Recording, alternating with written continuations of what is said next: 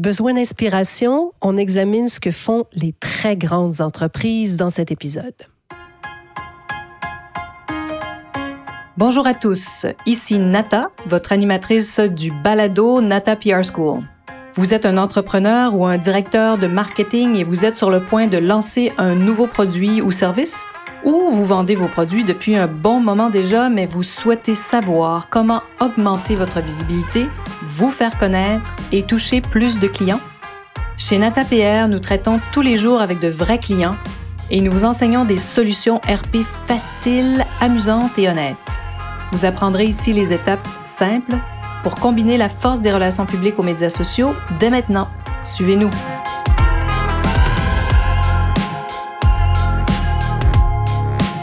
Bienvenue à ce 176e épisode du balado du podcast Nata PR School. Ça y est, nous sommes dans une nouvelle année, 2024, et peut-être que vous avez besoin d'inspiration. Et moi, je trouve qu'il n'y a rien de mieux pour raviver, stimuler notre cerveau à trouver de nouvelles idées que d'aller voir et explorer les coulisses hein, des très grandes entreprises, euh, ces marques qui vous inspirent, hein, peut-être que vous admirez profondément.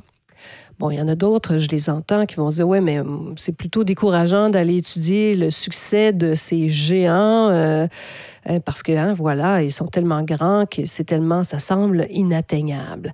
Mais je vous propose de, faire un jeu tout simple et de penser tout simplement autrement. Hein, voyez, ça comme un, tout simplement un jeu. On s'amuse dans ce podcast. Pourquoi on ne choisirait pas de penser différemment. Hein? Pourquoi on ne choisirait pas de penser que justement ces machines à succès géantes représentent le monde des possibles? Pas mal plus emballant hein, que comme penser que de se dire euh, j'y arriverai jamais ou que c'est inatteignable ou impossible. Hein? Vous voyez comment juste comment vous vous sentez quand vous vous dites ah ça représente le monde des possibles. Et moi, ça m'emballe, ça. J'ai de l'énergie quand je pense Ah, ce sont des possibilités. Waouh, je regarde ça parce que c'est donc possible. Mais si je me dis Oh, c'est décourageant, sont tellement grands, euh, ou que c'est tout à fait inatteignable, ben c'est sûr que mon énergie n'est pas la même. Je n'ai même pas envie d'aller les examiner.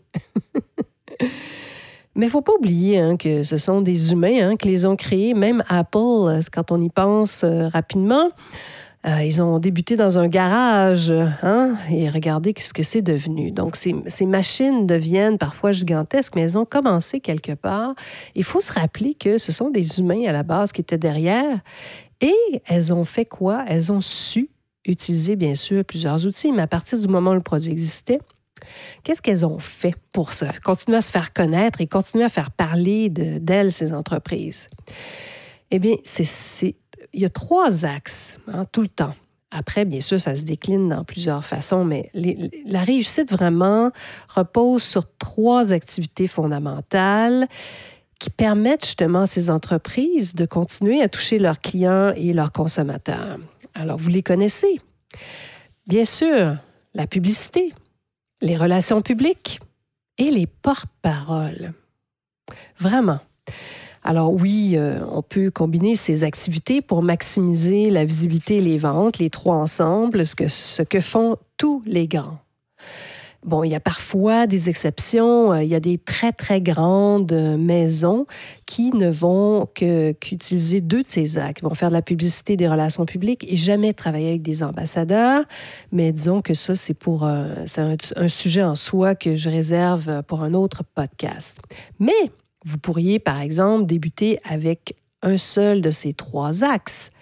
Euh, si, par exemple, vous voulez cibler les porte-paroles, parce que votre produit euh, va intéresser les mamans, hein, celles qui sont euh, les mamans blogueuses, les Instagrammeuses ou TikTokeuses, comme j'aime les appeler, hein, les, les, mamans influentes sur les médias sociaux, ben voilà, vous allez travailler avec des ambassadeurs. Peut-être vous commencez par là.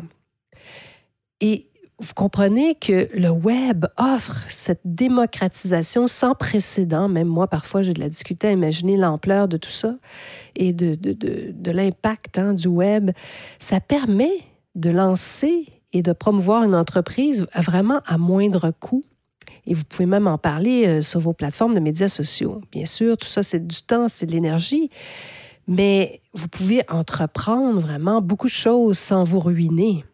Pouvez tester rapidement des produits.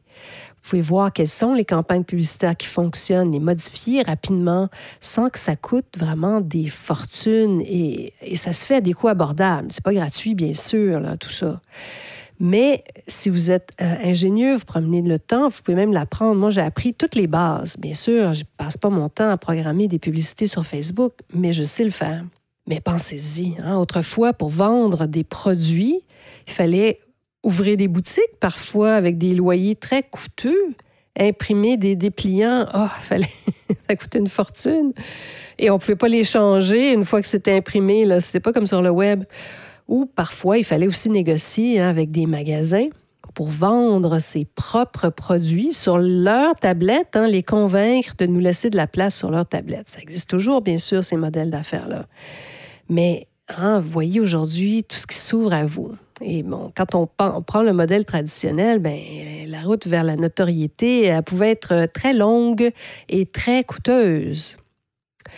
Et aujourd'hui, ben, bien sûr, les grandes entreprises, hein, les très grands qui nous font rêver, les Nike, euh, les Chanel, euh, les Louis Vuitton, si vous voulez, ils intègrent systématiquement les relations publiques dans leur plan marketing. C'est quand même formidable. Toutes, elles ont des relations publiques dans leur plan marketing, souvent en parallèle avec des campagnes publicitaires.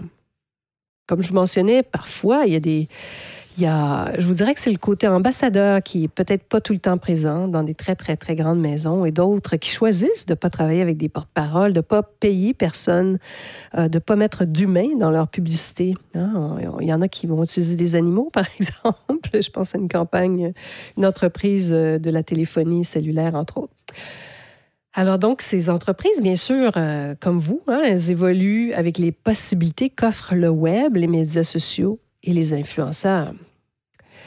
Et je voulais vous parler de ça aujourd'hui parce que quand on y pense, hein, il y a trois, trois axes. La publicité, les relations publiques, les porte-paroles. Ensuite, bon, hmm, plusieurs façons de décliner tout ça, mais c'est vraiment la base. Et ce que tout le monde fait. Alors voilà. Et j'apprécie une citation que je voulais vous partager en début d'année. Parce que ça m'arrive, moi aussi, des fois, de me dire Ah, oh, j'ai pas l'impression que hein, je vais y arriver. Il y a des jours comme ça. J'aime bien me rappeler cette citation. Il semblerait que c'est Mark Twain, ou les Français disent que c'est Marcel Pagnol qui aurait dit cette, phrase, et d'autres, euh, d'autres. Il semblerait qu'il y aurait eu, euh, en fait, d'autres auteurs, mais bon, voici la fameuse phrase. Ils ne savaient pas que c'était impossible, alors ils l'ont fait. J'adore ça. Parce que souvent, hein, les gens vont vous dire Ah, mais non, c'est trop compliqué, ça, ça va demander trop de temps, c'est pas possible de faire ça. Ben, écoutez-les pas. Faites comme si vous ne les aviez pas entendus. Hein. Puis je vous invite à explorer d'ailleurs le monde des possibles avec moi et d'intégrer vos propres relations publiques à votre plan marketing marketing à coût réduit parce que c'est le programme de la Nata PR School. Je suis un produit du web, un produit qui se démocratise. Alors profitez-en. Hein, si vous rêvez de vous faire connaître, de faire entendre votre voix grâce à une solution où vous avez un produit là, formidable, mais il y a une grande règle. Hein. Si personne sait que vous avez ce produit-là, il ne se vendra pas. Mais notre programme de la Nata PR School, il est pour vous il a été conçu pour vous et on a une nouvelle mouture du programme. Je suis vraiment emballée parce que vous allez voir, vous allez ah, aller tellement loin, tellement vite. Je suis vraiment euh, emballée par ce nouveau programme. Ah ben, rejoignez-moi parce que l'ouverture des portes de la Nata Payer School aura lieu le 6 février 2024. Et soyez pas en peine si vous écoutez ce podcast à un autre moment et que les portes de l'école sont fermées, inscrivez-vous sur nos listes. Euh, j'ai une base de données, bien sûr, où j'envoie des infolettres euh, régulièrement avec toutes sortes d'informations. Inscrivez-vous. Vous pouvez vous désabonner quand vous en aurez assez. C'est certain. Et bien voilà. Alors j'espère surtout que vous aurez envie d'explorer de nouveaux possibles avec la Nata PR School. Et surtout que cette petite pause euh, relations publiques, chers amis RP, vous fait réfléchir, vous donne des idées, vous inspire et vous montre d'autres possibles. Et surtout, hein, malgré tout ça, j'espère surtout, surtout que vous serez des nôtres à l'écoute la semaine prochaine. Vous êtes curieux et souhaitez en savoir plus sur comment implanter des stratégies de relations publiques? Rendez-vous sur natapierre.com et inscrivez-vous sur notre liste. Vous recevrez le modèle NataPR pour créer une campagne RP réussie. Et si vous souhaitez devenir client, contactez-nous à nata.natapierre.com. Nous attendons vos commentaires. À la semaine prochaine!